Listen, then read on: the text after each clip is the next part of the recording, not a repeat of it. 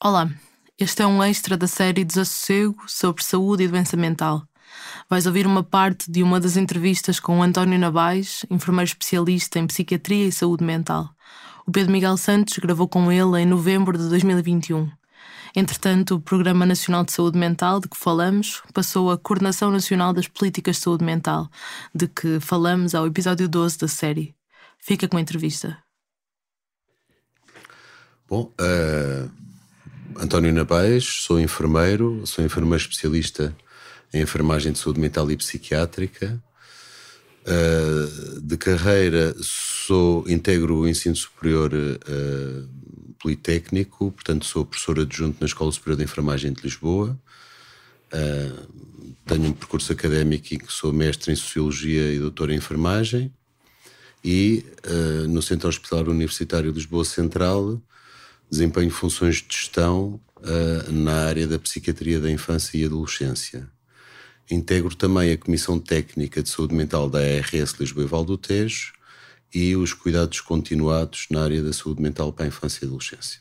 Quais são as principais diferenças, se calhar começava por aí, entre a saúde mental e a doença mental uh, de crianças e adolescentes e de pessoas adultas, não é? O, que é que distingue, porque é que há esta distinção entre a psiquiatria e a psiquiatria? Uhum.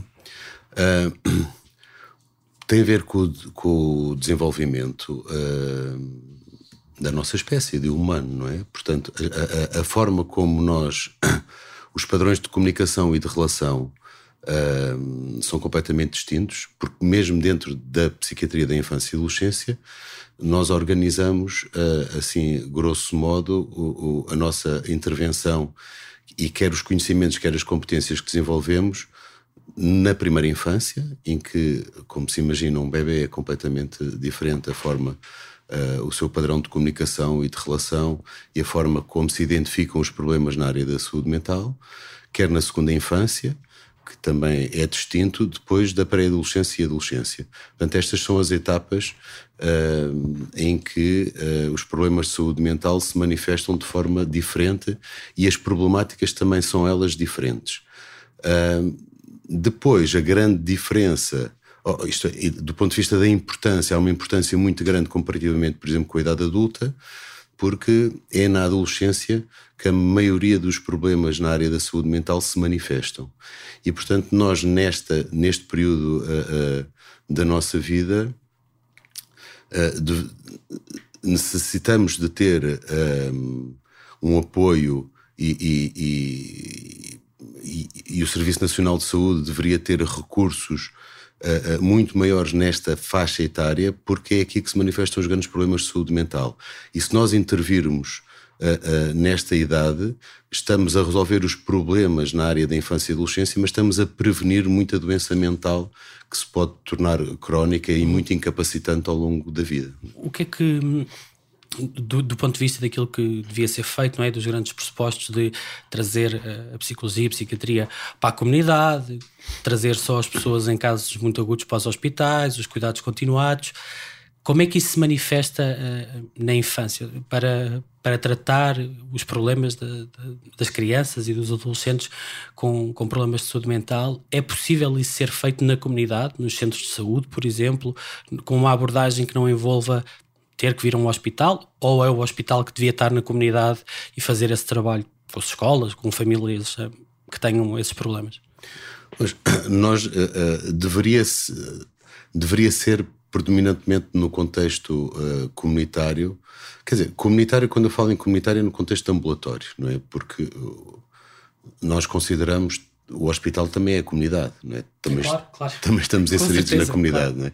E portanto, e, e e na comunidade tem a ver com, com, as equipas locais de saúde mental. E, portanto, o que nós necessitávamos era de ter equipas locais de saúde mental.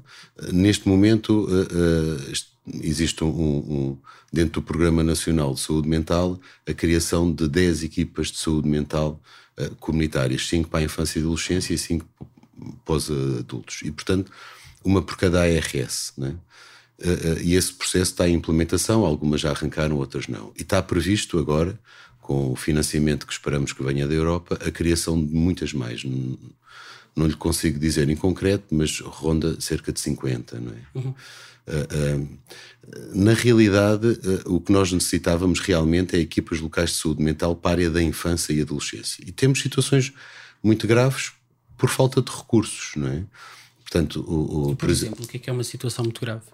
Uma situação muito grave é, por exemplo, o Algarve ter um pedopsiquiatra. E, portanto, o Algarve, o Algarve criou uma resposta. No público. No público, claro, no público, no Serviço Nacional de Saúde, porque no privado uh, uh, tem mais pedopsiquiatras, não é? Mas uh, o Algarve, no público, o que teve que fazer foi. há um projeto que é um projeto que faz parte do, e, que, e que é um projeto que tem funcionado bem e que tem sido uma resposta efetiva, que é o GASME, o Grupo de Apoio à Saúde Mental na Infância e Adolescência, em que na realidade as crianças são acompanhadas nos centros de saúde e as equipas do centro de saúde têm uma formação diferenciada. Existem elementos médicos de família, enfermeiros e psicólogos que, têm uma, que vieram fazer formação aqui à, à, Psiquiatria da Infância e Adolescência do Hospital Dona Estefânia e que acompanham esses casos e há uma supervisão mensal desses casos que são acompanhados por essa equipa. E, portanto, esta é uma resposta efetiva que tem a ver com a, a profissionais de saúde que não são especializados na área da psiquiatria da infância e adolescência, mas adquirem conhecimentos e desenvolvem competências nesta área e têm uma supervisão. Uhum. Isto consegue dar uma resposta efetiva, não é? Mas, por exemplo, depois temos uh, Évora, tem uma pedopsiquiatra, Beja tem uma pedopsiquiatra, Porto Alegre não tem pedopsiquiatra, e portanto, só quando começamos a chegar mais perto de Lisboa, como Setúbal, Almada, aí começa a haver mais. Mas na realidade aquilo que acontece é que uh, sem equipas locais de saúde mental para a área da infância e adolescência, acontecem coisas uh, uh, muito bizarras, diria eu, em que nós aqui na Estefânia somos a única urgência de psiquiatria da infância e adolescência e atendemos a ARS do Algarve, do Alentejo e Lisboa e Val do Tejo.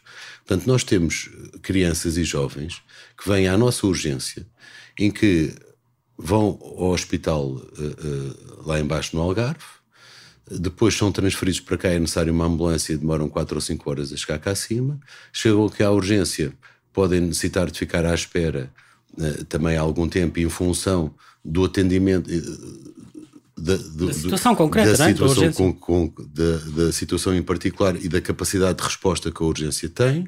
Podem ficar mais duas, três ou quatro horas, podem necessitar de fazer medicação e ficar a aguardar o efeito da medicação para uma intervenção a, a posteriori.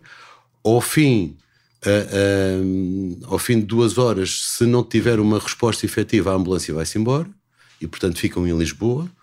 Depois é necessário arranjar transporte para baixo que se tiverem alta direta daqui, não têm direito a transporte, têm que se desenrascar sozinhas para ir para baixo. Se forem transferidas para o hospital lá de baixo, vai uma ambulância nossa. Quer dizer, para uma observação diferenciada nesta área, gasta-se um dia e isto tem despesas uh, astronómicas. E, portanto, e ninguém beneficia com, claro. com, com E quem não tem dinheiro para pagar o regresso por, eh, não vem? Quer dizer, as pessoas já sabem que isto funciona assim, se calhar. As pessoas já sabem, portanto, nós, nós também já sabemos que quando chega a, a alguém do Algarve ou do Alentejo ou de Tomar, porque são estas as áreas uh, nós tentamos agilizar para despachar as pessoas o mais rápido possível, para, para, que continuem ainda a ter direito ao transporte, não é? E o que acontece muitas vezes é que quando, uh, quando a ambulância se vai embora, provavelmente temos que gerir com a família e tentar perceber caso a caso como é que se resolve a situação, não é? Mas por vezes há situações muito complicadas, porque há muita carência económica também, porque a saúde mental também tem este problema, não é? A saúde mental uh, os problemas de saúde mental são multifatoriais. E a questão social e económica tem um peso grande, muitas vezes, nos problemas na área da saúde claro. mental. Mas, mas, que razão é que há, então, para, para haver essa escassez de, uh, neste caso estamos a falar de médicos, não é? de pedopsiquiatras, é porque as condições de trabalho não... Porquê, porquê é que há tão poucos? Como é que só há um pedopsiquiatra no Algarve? Não se abrem Aquilo... vagas? O que é que não, acontece? Não, abrem-se vagas e os pedopsiquiatras, uh, em regra, uh, ocupam outras vagas que estão mais perto do local onde residem em vez de ocuparem aquelas vagas. Portanto, os pedopsiquiatras têm. a psiquiatria da infância e adolescência, os médicos, daquilo que nós observamos, têm feito um esforço grande do ponto de vista de formação, portanto, todos os anos saem muitos internos.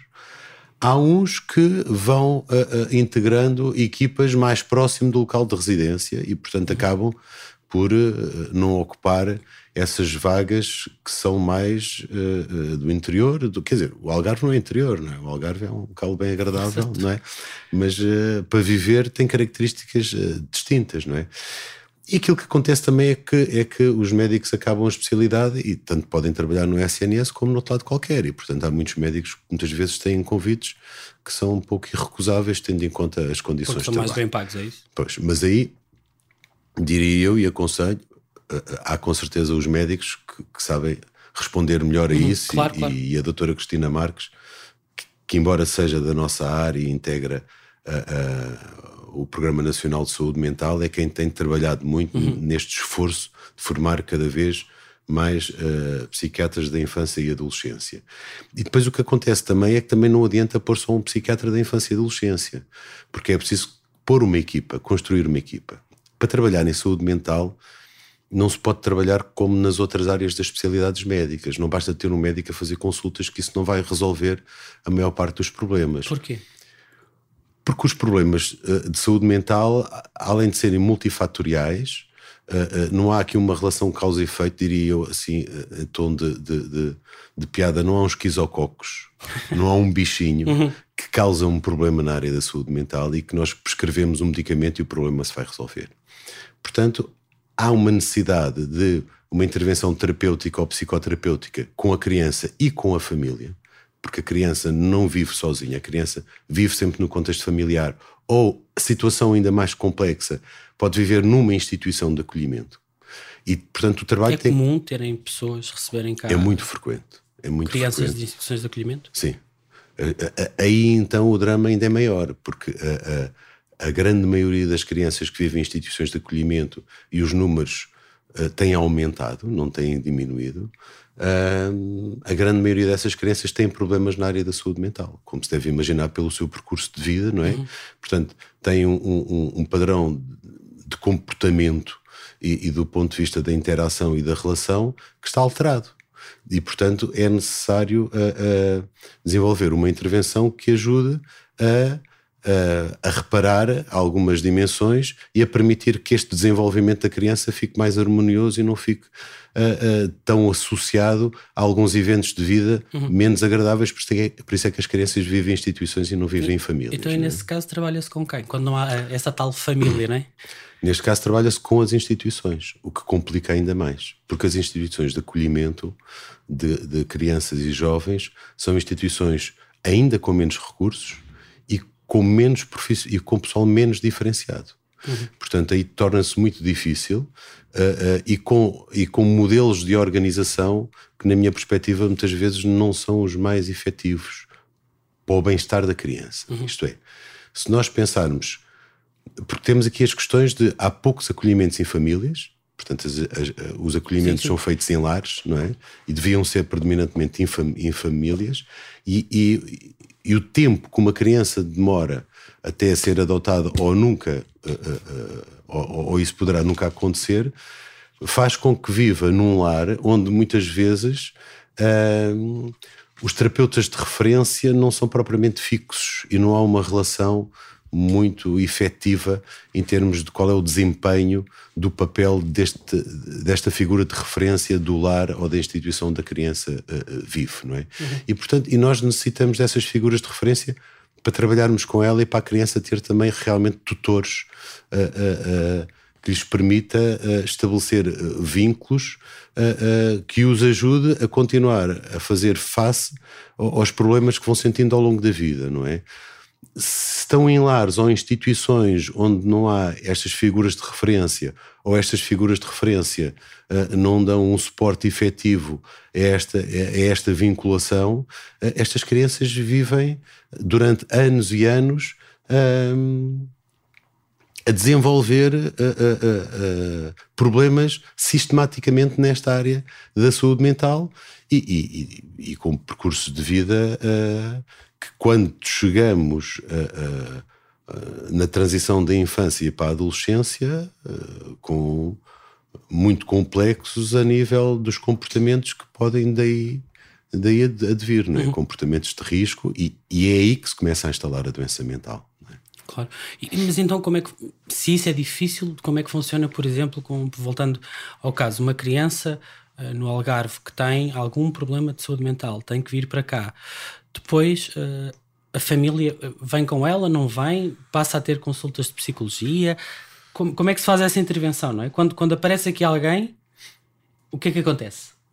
Aquilo que acontece quando aparece alguém na urgência, nós, uh, uh, portanto, em contexto de urgência, uh, vamos avaliar se essa criança já tem problemas prévios ou se é a primeira vez. Se tem problemas prévios, onde é que ela é acompanhada e se faz algum tipo de intervenção farmacológica ou não farmacológica e depois tentamos perceber esta crise em função do contexto onde vive, com quem vive, se já tem problemas prévios, se é acompanhado ou não.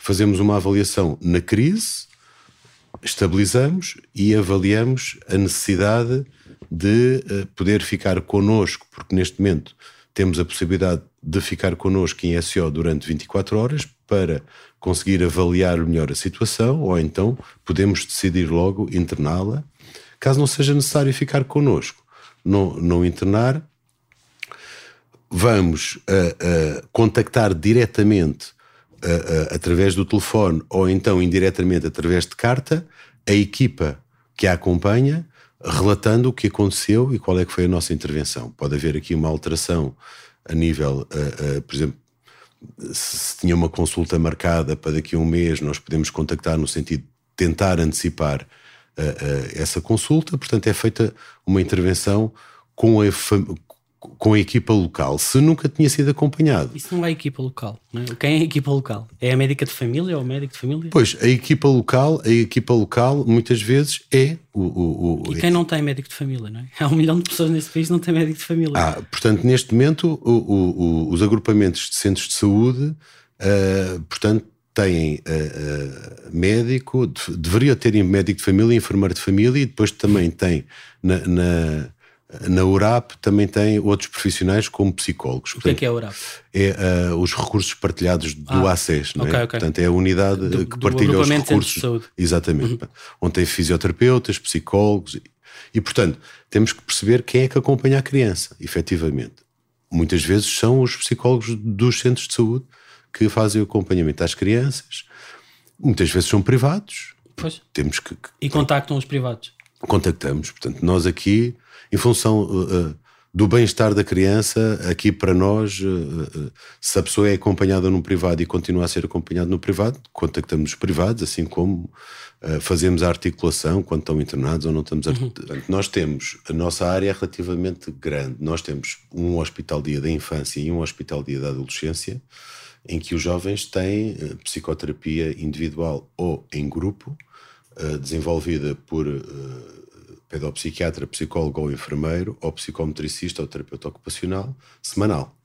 Okay. E temos essas respostas. Não conseguimos chegar, se calhar, a todas aquelas que necessitavam, não é? Mas temos muitos jovens que são acompanhados e que fazem uma psicoterapia durante dois anos, semanalmente. Mas mais aqui da região de Lisboa, não é? Se, se, alguém do Algarve ou de Porto não... Alegre precisar, como é que faz? Sim, claro, até mesmo de Setúbal, não é? Vir de Setúbal deslocar-se semanalmente para Lisboa, porque depois tudo isto tem um impacto também grande a nível da organização da vida do jovem, não é? Portanto, quando nós pensamos em fazer uma, uma psicoterapia semanal, temos que ver o dia e a hora e adequar, por exemplo, com o horário escolar, ou adequar claro. a, a, com a disponibilidade dos pais de poder vir, o que implica todas as semanas, naquele dia, àquela hora, faltarem ao trabalho. E, portanto, quer dizer, há aqui uma dinâmica que nós, no início de cada ano letivo, uhum. portanto, eh, quando começam as aulas e quando planeamos esta, esta intervenção terapêutica ao longo do ano letivo, isto é sempre muito complexo. Às vezes nem é só, nós muitas vezes temos disponibilidade e a família não tem essa disponibilidade. Não, a família não tem disponibilidade. Ou financeira? Ou até temporal, emocional, não sei. Temporal, tempo, Quer dizer, emocional, sim, isso aí, quer dizer, uh, uh, uh, tem que haver uma, um, um, movimento por parte da família também para poder aderir a um processo terapêutico, não é? E aqui temos que avaliar o risco em que a criança se encontra, não é? Há situações em que muitas vezes as, as famílias não conseguem aceitar ainda não conseguem aceitar uma intervenção mais intensiva do ponto de vista semanal, vem mensal, vamos avaliando, não é? As situações de risco que nós uhum. detectamos, temos depois a área da promoção e da proteção das crianças e temos quer uma equipa em cada hospital, neste momento, existe uma equipa em que nós podemos referenciar situações de risco, não é? de negligência ou maltrato, ou situações que necessitam de outro tipo de avaliação mais pericial, não é? Uhum. como articular depois com as CPCJs a nível da comunidade. As situações de risco têm que ser identificadas. Sempre ultrapassando estas situações de risco, há realmente um esforço grande por parte da família para uh, uh, ter que gerir a sua dinâmica uh, para quem é que vai trazer a criança ou quem é que vai trazer o jovem semanalmente, é? ou se o jovem se consegue autonomizar e vir sozinho, temos que articular com a escola, falar com os diretores de turma, com os professores, porque faltar todos claro. sempre às mesmas horas, portanto tentamos encontrar aqui horários em que os jovens não tenham atividade letiva, não é? E portanto isto requer uma dinâmica uh, em que muitas vezes os recursos não são muitos, outras vezes temos possibilidade de oferecer e a vida familiar e escolar pode não permitir que se consiga desenvolver a intervenção exatamente como se deseja. Agora, intervenções psicoterapêuticas ou terapêuticas, acompanhamentos do ponto de vista de um apoio emocional aos jovens a nível como nós gostaríamos, a nível da comunidade, ele na realidade não existe, e é verdade. Isto é, qualquer um de nós, se tiver um problema na área da saúde mental, que necessite de uma psicoterapia, realmente os recursos são muito poucos e muitas vezes uh, temos que recorrer ao privado ou temos que recorrer, por vezes, a algumas associações que possam, possam ter uns preços mais simpáticos, mas o problema de hum, estas equipas estarem focadas só a nível médico, da profissão médica, é que se recorre depois de uma forma muito mais efetiva à psicofarmacologia e à terapia através da psicofarmacologia, que é importante, mas que por si só não consegue resolver os problemas. Uhum. Portanto, todas as pessoas, quer dizer, não quero generalizar, mas grande parte uh, uh, das pessoas que têm problemas de saúde mental e dos jovens em particular, é necessário desenvolver uma intervenção terapêutica não farmacológica em função dos problemas, uh, ver qual é a profissão que tem um, uma atividade mais efetiva, ou a psicologia, ou a enfermagem, ou a psicometricidade, ou a terapia ocupacional, que, que, pode desenvolver esse trabalho com, com, uhum. com os jovens. E como é que funciona, por exemplo, quando se identifica essa necessidade de fazer a psicoterapia, se percebe que tem que se intervir também com os pais, não é? Ou avós, tios, com os adultos uhum. com quem a criança vive. Uh, depois, como é que funciona? As consultas são conjuntas, são separadas? Uh, é preciso, às vezes, se calhar, medicar os adultos e não tantas crianças. Uhum. Como é que isso. Não é? Okay. Há regras para essas coisas? Ah. Depende do tipo de doença? Explique-me um bocadinho como é que isso funciona. Sim. Qualquer, eh, portanto, a avaliação é sempre feita em conjunto. Portanto, a criança é referenciada às nossas equipas e chega a criança e a família, ou a criança e os técnicos da instituição, mas vamos trabalhar aqui a maior parte que é a criança e a família. E, portanto, é feita uma avaliação uh, conjunta. Essa avaliação é feita uma triagem inicial, no sentido de tentar clarificar melhor qual é uh, o problema, e depois é feita uma avaliação e elaborado um, um, um, plano de cuidados, não é? qual é o projeto terapêutico para esta criança. Esse projeto tem sempre em vista a criança e a família. E, portanto, temos dentro da equipa multidisciplinar profissionais com formação em intervenção familiar, uns são terapeutas familiares, outros uh, uh, não são terapeutas familiares, mas têm competências uh, nesta área, em que há, uns, há um, uns ou um elemento da equipa que acompanha a criança ou o jovem e outro elemento da equipa acompanha os pais ou um dos pais ou a família. Portanto, por exemplo, nos hospitais de dia da infância, enquanto a criança está na intervenção terapêutica de grupo, os pais também estão na intervenção terapêutica de grupo com uma enfermeira que é terapeuta familiar. Okay. Portanto, há, não, é o mesmo, não é o mesmo terapeuta que acompanha uhum. os pais e a, e a, criança. E depois, entre eles, comunicam e vão percebendo uh, uh, e vão trabalhando em conjunto a nível do plano de cuidados que está definido, mas são profissionais diferentes. Uhum. E hum, não sei se é possível dizer isto, mas quando uma criança ou um adolescente manifesta um problema de saúde mental, normalmente isso tem sempre, já sei que é multifatorial, mas tem sempre que ver ou de alguma forma é influenciado pelo seu contexto, pela família, porque já há outros problemas de saúde mental dos adultos, ou não é tão simples como isto? Há sempre um uh, impacto, uh, muitas vezes. Uh, quer dizer, muitas vezes, muito, de uma forma às vezes leviana, se responsabiliza, culpabiliza algumas dinâmicas familiares que às vezes também se chamam disfuncionais, uhum. embora as famílias às vezes não são propriamente disfuncionais, têm uma funcionalidade, até às vezes são funcionais demais, não é? o funcionamento é que é um pouco patológico. Uhum. É? E portanto, uma família que vive, uma criança que vive num contexto de uma família onde existe um padrão de relação, uh, por exemplo, mais agressivo, com certeza que isso tem impacto no desenvolvimento da criança, não é? Mas não há sempre, não há uma relação causa e efeito. Nem okay. portanto, porque quando nós Estou dizemos. porque há aquela, aquelas expressões do a culpa é sempre dos pais, não é?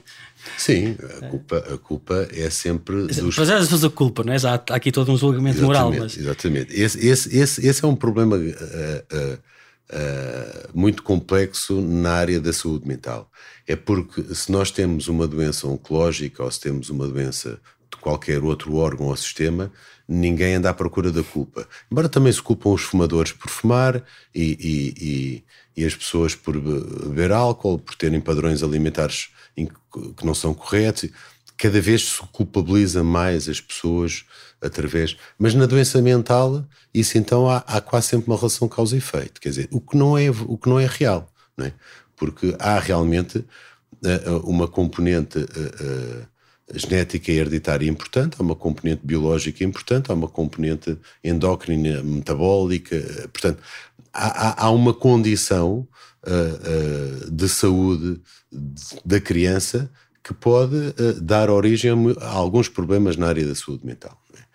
Claro que depois há um padrão uh, uh, de relação dentro do contexto onde a criança vive, dentro da família, que pode realmente dar aso a alguns problemas nesta área, não é? Mas estamos a falar de situações que se têm de manter e perpetuar ao longo dos anos.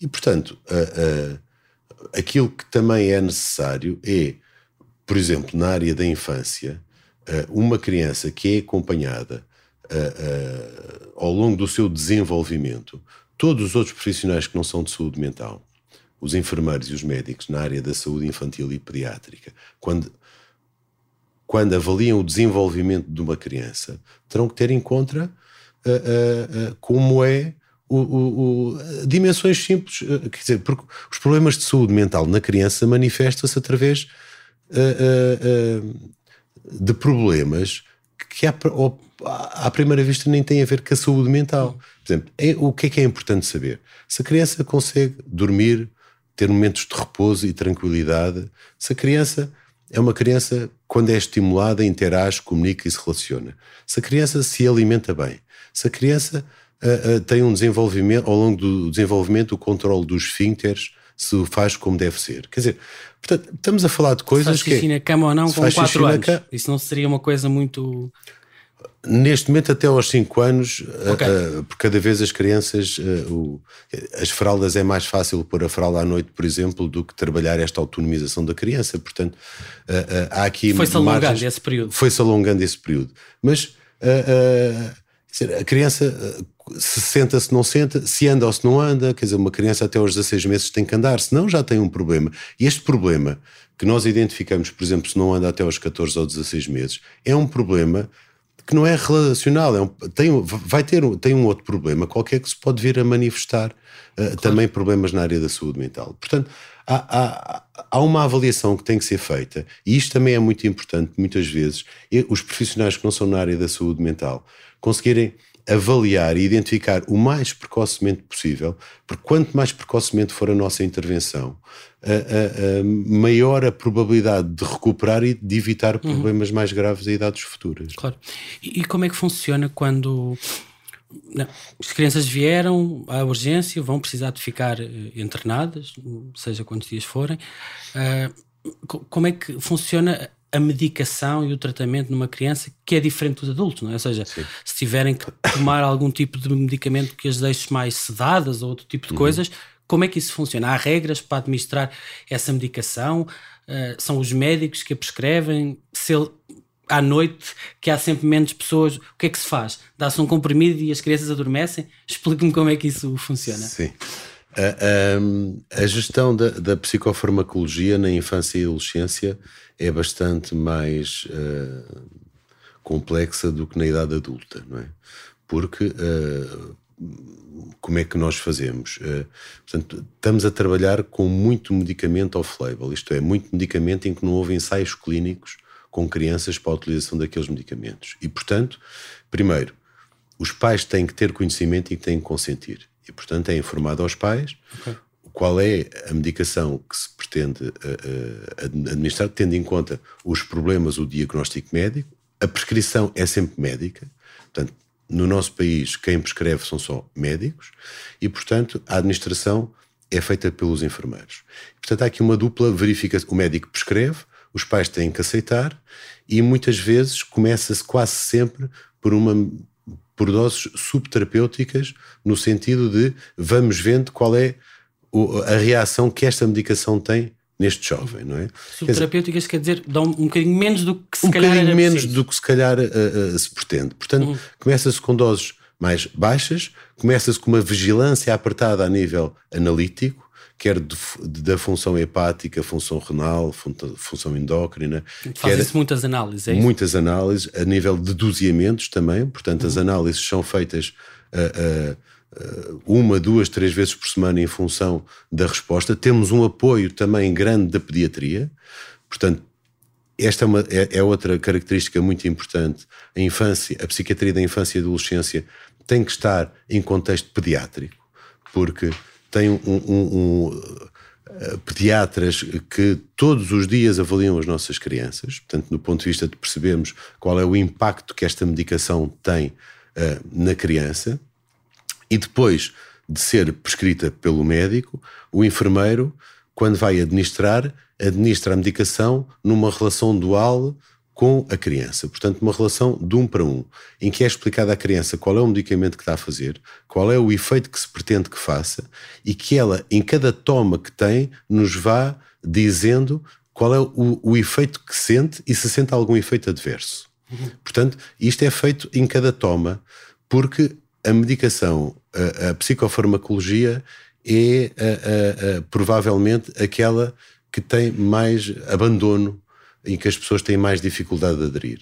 Porque eh, há muita medicação que tem muito efeito adverso. Uhum. É? E, e, além dos mitos que existem à volta, alguns são mitos efetivos, na realidade claro. existem. Embora possam existir só com doses muito elevadas. E, portanto, mas temos que ir monitorizando qual é o impacto que tem do ponto de vista de saúde do jovem e como é que ele se vai sentindo, não é? Porquê? Porque a medicação tem que nos permitir a, a, a disponibilizar a criança a, para estar em relação com o outro. E, portanto, numa fase inicial, existe sempre aqui uma, uma, A medicação começa a provocar um efeito em que a criança começa a estar mais capaz de estar em relação com o outro. E, portanto, não tem um comportamento ou um discurso ou um pensamento tão alterado. Uhum. É? Portanto, as alterações do pensamento, da percepção ou do comportamento começam a ficar menos alteradas, o que disponibiliza depois. A ideia é voltar a equilibrá-la, é isso? Voltar a equilibrar e permitir uma, uma, capacidade que o jovem vai desenvolvendo de ter crítica sobre o que é que está a acontecer, como é que se manifesta quando está alterado e que tipo de padrão de resposta e de comportamento é que ele poderá ter. É? Portanto, há aqui uma, há aqui uma dimensão relacional muito mais efetiva e intensa do que, por exemplo, existe com os adultos.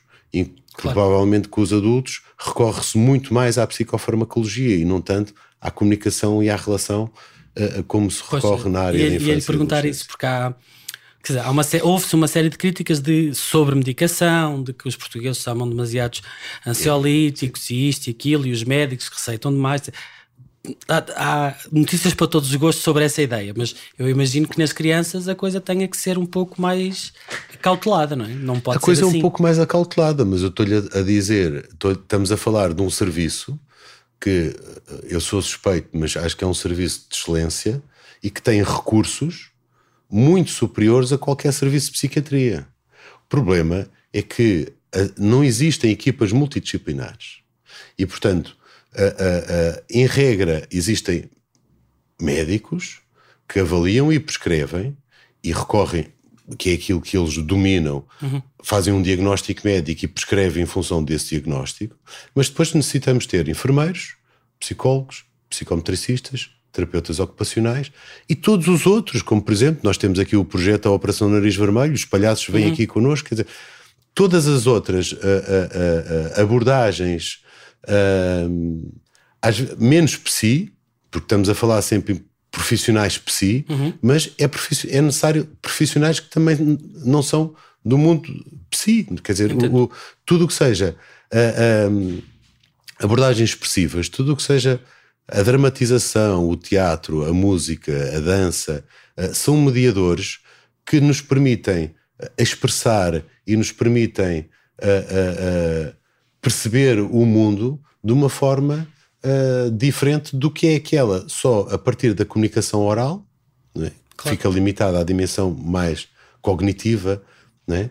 Uh, ou do que é aquela utilizando a psicofarmacologia. Uhum. E, portanto, o, o que acontece é que não temos equipas multidisciplinares. Se formos ver os serviços de psiquiatria de adultos, em regra, tem poucos enfermeiros, pouquíssimos psicólogos e os outros profissionais praticamente não existem, uhum. não é? E portanto aquilo que nós estamos a fazer é o Mas quê? não há rácios para isso. Uh, tipo, a DGS não tem uma série de rácios que diz que para servir esta população era preciso que este serviço tivesse X médicos, X enfermeiros, X terapeutas ocupacionais?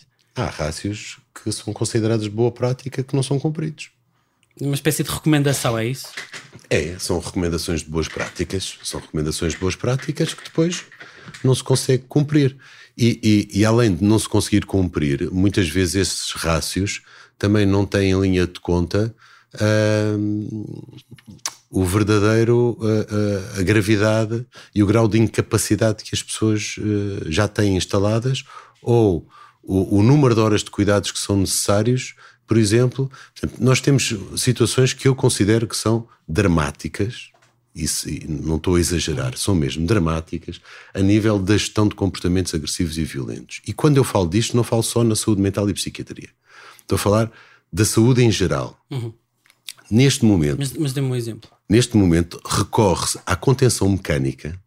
A Direção-Geral de Saúde tem uma orientação de boa prática, como se faz, como se deve atuar sempre que os comportamentos das pessoas põem em risco o próprio ou terceiros. Uhum. Sempre que as pessoas põem em risco a sua saúde ou a saúde de, dos outros, profissionais ou não, existe uma orientação da DGS que diz como é que se deve atuar. Chama-se contenção mecânica. A contenção mecânica, a contenção mecânica que é vulgarmente amarrar as pessoas às camas, conter as pessoas às camas, é o fim da linha desta orientação.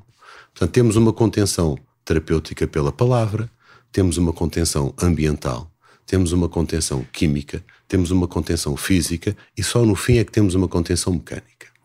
Aquilo que acontece é que, frequentemente, esta contenção mecânica é utilizada de uma forma abusiva, tendo em conta as dinâmicas que estão instaladas, conhecimentos e competências das equipas e recursos que não existem para aplicar esta orientação. Mas a DGS lança uma orientação cá para fora ou lança uma circular normativa cá para fora. E depois, quer dizer, os serviços têm que implementar, mas têm que implementar com base nos recursos que têm. E, e, e, e não há, a, a, processos de auditoria, mas mesmo que existam esses processos de auditoria, depois tem que haver processos efetivos que, quando se percebe que essa orientação não está a ser respeitada, como é que ela passa a ser uhum. respeitada? É? Mas isso acontece. Como é que sabe isso, não é? Porque colegas já lhe disseram, porque há queixas, porque os conselhos de administração têm, recebem feedback negativo de outros profissionais ou dos utentes? Como é que isso que me está a dizer se sabe e está tão generalizado assim? Isto está generalizado assim porque uh, se falar com uh, os profissionais de saúde e se for visitar um familiar a uma urgência, a uma medicina, a um serviço de psiquiatria, e se ficar atento, vai ver a quantidade de pessoas que têm contenções mecânicas, não é? E tem a ver com a dinâmica que está instalada nos serviços. Nós, em ambiente pediátrico, elas não acontecem tanto. E não acontecem tanto, e nós sabemos porquê.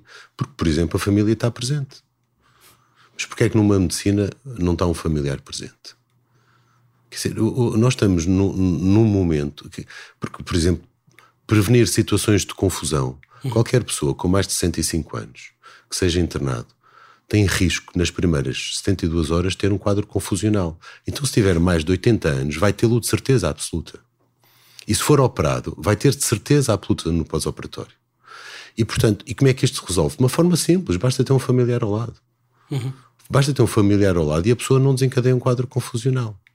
Se a pessoa desencadeia um quadro confusional, a seguir vai-se conter esta pessoa. É? Porque está cheia, por exemplo, com acessos venosos e tem que se fazer mesmo uma contenção mecânica. Mas a seguir vai-se fazer uma contenção química. Ainda vai criar um quadro confusional maior. E a partir daqui era alguém que era autónomo, por exemplo, que conseguia levantar-se e, e, controlar os esfíncteres, vai ficar numa cama em que não se levanta mais e vai começar a ficar com fralda. E ao fim de uma ou duas semanas está um problema grave montado e instalado. Isto nem estou a falar das questões de saúde mental. Uhum. E, portanto, e nós hoje temos estes problemas agravados também porque, felizmente, as pessoas com doença mental vivem mais anos e, portanto, também chegam a idades mais avançadas. É? Portanto, é a área da saúde Mas mental. Mas é porque há poucos profissionais, ou seja, se houvesse é porque serviços, há... como disse, que têm aqui de excelência, não é? Que, tem, que são uma exceção porque têm gente suficiente, pelo que percebo, condições físicas até razoáveis, uh, mas onde não há espaços, onde não há. Ainda ontem falava com um colega seu que me disse que há serviços que têm um ou dois enfermeiros por noite para 50 doentes ou para 40. Pois, pois aí é impossível fazer mais do que ter que recorrer. Agora, tem que haver uma responsabilização Mas também. De quem? A responsabilização tem que começar a ser de baixo para cima. Quem está a prestar cuidados é responsável pelos cuidados que presta. É?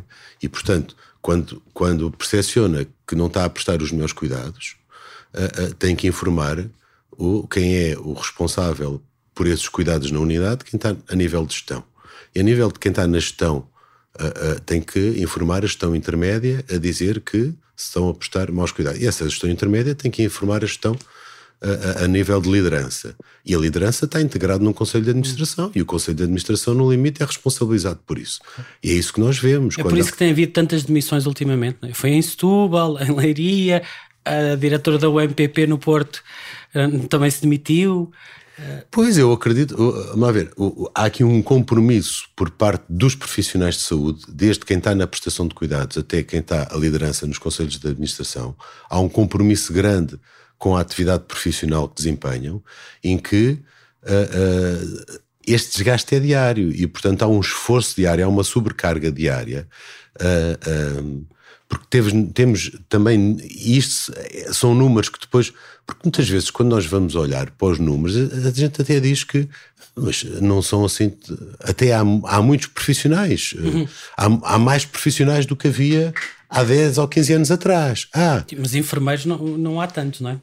Não, e temos que ver se calhar níveis de absentismo. Vamos vamos ver níveis de absentismo. E os níveis de absentismo se calhar estão a aumentar. Bom, porque é que eles estão a aumentar os níveis de absentismo? Portanto, se calhar temos mais profissionais, mas efetivamente na prestação de cuidados, se calhar não estão os que são necessários, não é? E portanto há um compromisso dos profissionais que mantêm esta prestação de cuidados, por vezes não prestarem aqueles cuidados que vêm nas orientações que a DGS preconiza e que a Ordem preconiza e que a instituição preconiza, porque as instituições também têm uh, acreditações de qualidade. Uhum. Isto é, nós claro. temos. Avaliações externas, não é? Temos avaliação externa e temos procedimentos de boas práticas. E, portanto, nós temos procedimentos que temos que cumprir. Quer dizer, muito, o esforço para os cumprir às vezes é muito grande. E há, há, há situações em que nós percebemos que já não os conseguimos cumprir e que isso já pode pôr em risco a segurança das pessoas. Porque depois, se houver algum problema a nível de segurança das pessoas, são os profissionais que são responsabilizados. E, portanto, Ou até vítimas. Ou vítimas, exatamente. Portanto, uh, uh, uh, e isso acontece. E isso acontece. E, portanto, às vezes os níveis de absentismo está associado a situações de sobrecarga que os uhum. profissionais começam a ter, não é? Ou, ou, ou situações de limite de, de, de de poderem ser expostos mesmo a situações de agressividade também, não é? Porque há aqui um, um, problema também na área da saúde mental e que é muito difícil, nós às vezes. É muito difícil formar uma equipa que, por exemplo, esta coisa simples como a agressividade é um sintoma. A agressividade é um sintoma dentro dos problemas de saúde mental. E não só. Uhum. Quer dizer, qualquer pessoa num estado confusional fica agressivo se eu tenho uma alteração do pensamento ou da percepção e estou a percepcionar que o mundo que está à minha volta me é agressivo, eu vou-me defender. E vou-me defender de uma forma agressiva. Como é que os profissionais de saúde se vão relacionar com essa agressividade? Que conhecimentos e competências é que têm para o fazer? Mas imagino que haja regras para isso, não é? Há as tais orientações uhum. que muitas vezes os profissionais, como podem não ter conhecimentos ou competências para fazer, podem não ter a formação certa para fazer, é? ou então não têm os recursos e os meios para o poder fazer. É? Uhum. Porque quando falamos, por exemplo, numa contenção ambiental, a gente vai aos serviços e pergunta onde é que está o quarto de contenção ambiental e ele não existe. E o que é, que é um quarto de contenção ambiental? O quarto de contenção ambiental é um quarto onde eu posso ir com alguém que está numa situação de crise e que posso, numa relação, numa relação terapêutica de um para um ou de dois para um, ajudar essa pessoa a, a gerir essa crise, dando-lhe espaço para que ela possa a, a, externalizar o conflito, que possa expressar, que se possa expressar de uma forma segura, Uh, uh, num, num, local que é seguro, porque não há, por exemplo, nós aqui neste gabinete, não, eu, se, eu, se, eu, entro para aqui com uma pessoa, se estivesse inquieto, agitado, com a alteração do pensamento ou da percepção, os computadores e as cadeiras já tinham voado todas. É? Uhum. Portanto, nós precisamos de espaços seguros para desenvolver esta intervenção com as, com as pessoas e necessitamos de tempo. Se, se, alguém tiver a ter um episódio bom, esquizofrénico, por exemplo, uh, ou outro, em que, a pessoa grita, chora, seja, se atira para o chão, o que for, precisa de estar nesse espaço seguro para não se magoar. Exatamente. Nem para não agredir se outras tiver, pessoas. Exatamente. Se eu tiver um, um quadro, um, um, surto psicótico, não é? Um quadro, uma, um delírio, uma alucinação, um quadro de agitação, de inquietação, eu necessito ter um espaço para onde eu vá com essa pessoa que não esteja nem no corredor ao pé de outros. Porque, o, o, o felizmente, a saúde mental e a psiquiatria, quer dizer, tenta aqui pintar um quadro negro, não é? Nós queremos melhorar muito, mas há contextos onde realmente está a ser muito complicado, porque felizmente a saúde mental e a psiquiatria está nos hospitais com as outras especialidades médicas, já não está em hospitais psiquiátricos. Uhum. Mas as urgências, por exemplo, não estão adaptadas para atender estas pessoas. E portanto, se eu estou numa urgência polivalente e que tenho uma pessoa com um quadro de agitação, de inquietação confusional, eu tenho que ter um contexto, um espaço e um profissional que esteja habilitado para fazer uma intervenção.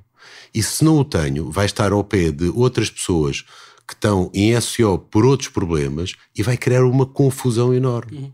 Porque a saúde mental e a psiquiatria passou a, a, e bem, passou a estar integrada nos hospitais com todas as outras uh, valências e as urgências não sofreram muitas obras nem processos de adaptação e muitas vezes as outras especialidades também não percebem isto. Às vezes os problemas não são propriamente só de. Às vezes os problemas são também de articulação com todas as outras especialidades, não é?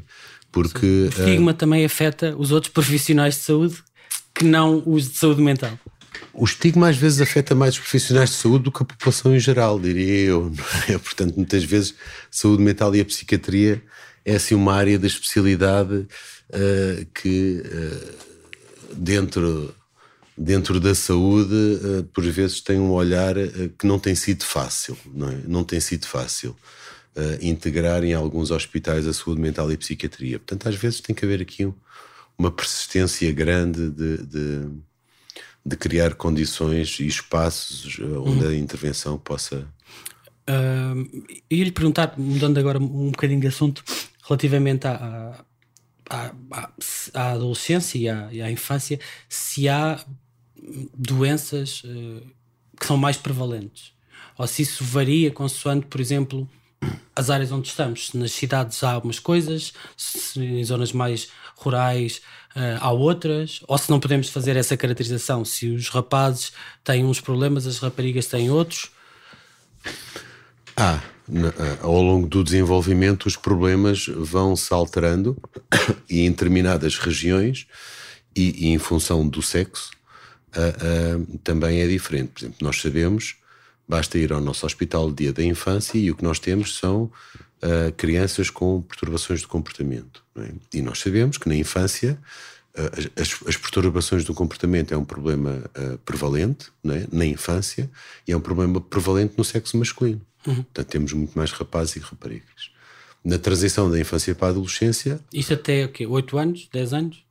Até, até aos 11, 10, uhum. 11. Antes de entrarem na adolescência. Antes de entrar na adolescência. A partir dos 11, 12, 13 anos, uh, uh, os problemas começam a ser mais prevalentes no sexo feminino e começa a aparecer outro tipo de problemas. Problemas de comportamento alimentar, problemas uh, a nível do humor, as questões com o corpo, as questões comportamentos autolesivos, uh, comportamentos suicidários. Portanto, começa a ser mais prevalente no sexo uhum. feminino e começa a surgir mais uh, na adolescência. As questões regionais uh, também são, porque a vida num ambiente urbano é diferente de uma vida num ambiente não urbano, não é?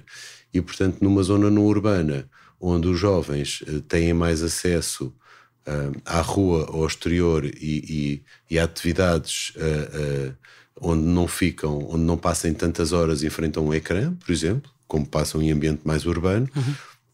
com certeza poderão ter a, a oportunidade que têm de poder viver a sua ação e o seu desenvolvimento é maior e, portanto, também poderá ser mais tolerante até aos comportamentos que tenham, não é? Uhum. E portanto, se calhar, se eu tiver muitos jovens dentro de uma sala de aula, dizer, começar a treinar as crianças aos 5 anos para começarem a aguentar-se sentadas não sei quantas horas em frente numa sala de aula ou uma professora a falar. Quer dizer, isso, isto é um. É, é o método, e, e, isto também tem. Nós temos observado muito isto agora durante a pandemia. Né? Quando as escolas abriram, os problemas de saúde mental com os jovens cresceram. O recurso à urgência passou a ser muito maior. Não é? Mas não será porque também se falou muito sobre. Ou seja, eu sinto que no último ano e tal, dois anos, saúde mental passou a ser um termo que antes não se ouvia, não é? De repente passou. Claro, e as pessoas isso, passaram a estar mais conscientes sobre isso. E isso é bom, isso é claro. é bom. E nas zonas urbanas também se procura muito mais as respostas e os recursos da área da saúde mental do que nas zonas não urbanas, não é? Porque também há mais acesso, não é? Ou não? Quer dizer, não é a mesma coisa. Claro, eu posso vir de Lourdes para aqui, claro. mas se eu estiver no meio do Alentejo, onde não há claro. autocarros, nem metros, nem nada, sim. é mais difícil. É mais difícil. E portanto aqui está mais à mão, não é? Uh, e a percepção provavelmente também será diferente, uhum. não é? Agora, é muito difícil.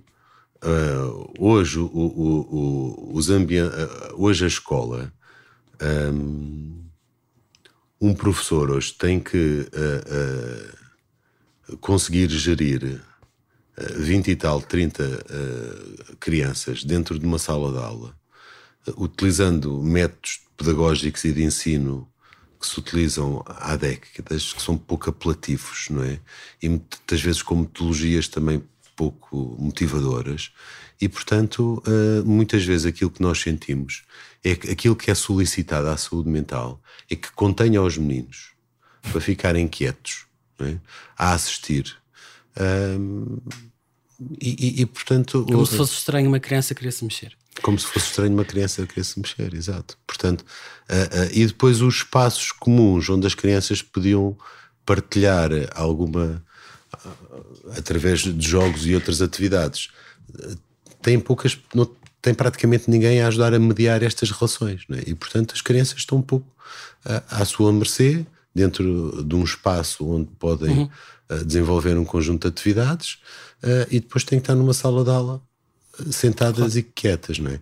E portanto todo, todo, todo isto um, todas estas uh, aquilo que, que, o que a infância hoje também mudou, não é? Uhum. E portanto uh, está-se a pedir as crianças hoje têm uma maior capacidade do que alguma vez tiveram em estar uh, quietas ou ouvir alguém treinados numa sala de aula, não é? Uh, mas nem todas conseguem fazer e nem todas devem fazer dessa forma, não é? Claro. E portanto, uh, muitas vezes os problemas vêm daí. Uhum. É? Os problemas não é propriamente aqui um, uma psicopatologia que se esteja a instalar, uhum. é um problema associado a, a, à vida ao estilo de vida, ao que, estilo de vida que hoje as pessoas vivem. Uhum. Demasiada exposição a ecrãs, demasiado mundo virtual, uh, uh, pouca atividade física efetiva uh, e, e, e, poucos adultos de referência que sejam figuras tutelares em que a criança tenha modelos que queira uhum. serem referência. Claro, é? claro. Queria terminar falando sobre suicídio para, para, perceber como é que. Porque nós vamos abordar também a SEMI, eu queria perceber se, se, na infância e na adolescência, e falámos também de comportamentos autolesivos, nós ouvimos. Uh, na, na, série, a série vai começar com cinco histórias de pessoas diferentes com uh, diferentes problemas de saúde mental, a falar na primeira pessoa, e quase todas uh, referem a algum tipo de tentativa de comportamento autolesivo ou ideação suicida numa fase de adolescência, início da adultez. Uhum. Eu queria perceber se, se isso é comum, uh, se há casos, se chegam casos aqui de tentativas de suicídio, uh, como é que é esta realidade na infância e na adolescência? Na infância, não. Não, não, é? não sim. Na adolescência é muito comum. Né? E, e, e, por ser muito comum, existe um projeto que não sei se já tiveram contacto, que é o Mais Contigo, que é um projeto que começou uh, na, escola de, na Escola Superior de Enfermagem em Coimbra com o professor José Carlos Santos uh, e que desenvolveu primeiro na ARS do centro e que tem crescido uh, para o norte e para o sul e que nós neste momento o implementamos e desenvolvemos e, e é o único é o único projeto dentro do Programa Nacional de Saúde Mental de prevenção e de promoção da saúde mental em, em ambiente escolar. É? E, portanto, é feito uh, uma intervenção ao longo do ano letivo, no sentido de fazer formação aos professores, aos não docentes da escola, portanto, pessoal, uh, os assistentes operacionais, com os pais e com os jovens, com várias sessões em que fazemos uma avaliação inicial, intermédia e final uh, ao longo do ano letivo no sentido de identificar as crianças que estão em risco ou as crianças que já têm efetivamente problemas de saúde mental e, em particular, a nível no âmbito dos comportamentos uh, suicidários.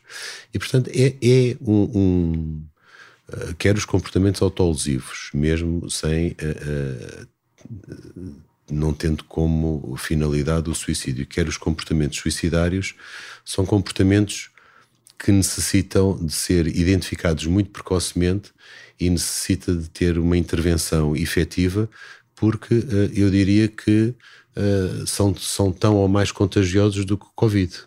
Uhum. Né?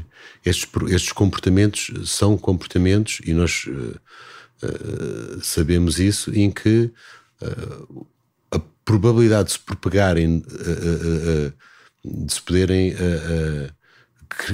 poder crescer dentro dos jovens, não é? De poder haver outros jovens que por mimetismo vão uhum. tendo o mesmo padrão eh, de comportamento uh, é muito grande e, portanto, uh, nestas idades, quer estes comportamentos, quer o consumo de substâncias, os comportamentos aditas, é, uh, requer uma, uma intervenção que aí sim é uma intervenção que tem que ser feita também em contexto onde os jovens estão em contexto uhum. escolar. É? Claro. Portanto, a, a, a, intervenção tem que se desenvolver uh, efetivamente num contexto. É? Nós temos uma experiência uh, dentro do projeto Mais Contigo que é única a nível nacional e que necessitávamos que ela crescesse. Nós temos, por exemplo, numa escola em Lisboa, na escola Dom Dinis, temos um espaço de saúde aberto semanal onde está um enfermeiro disponível para qualquer jovem queira, vai lá ter com ele e pergunta o que quer, diz o que quer e, e,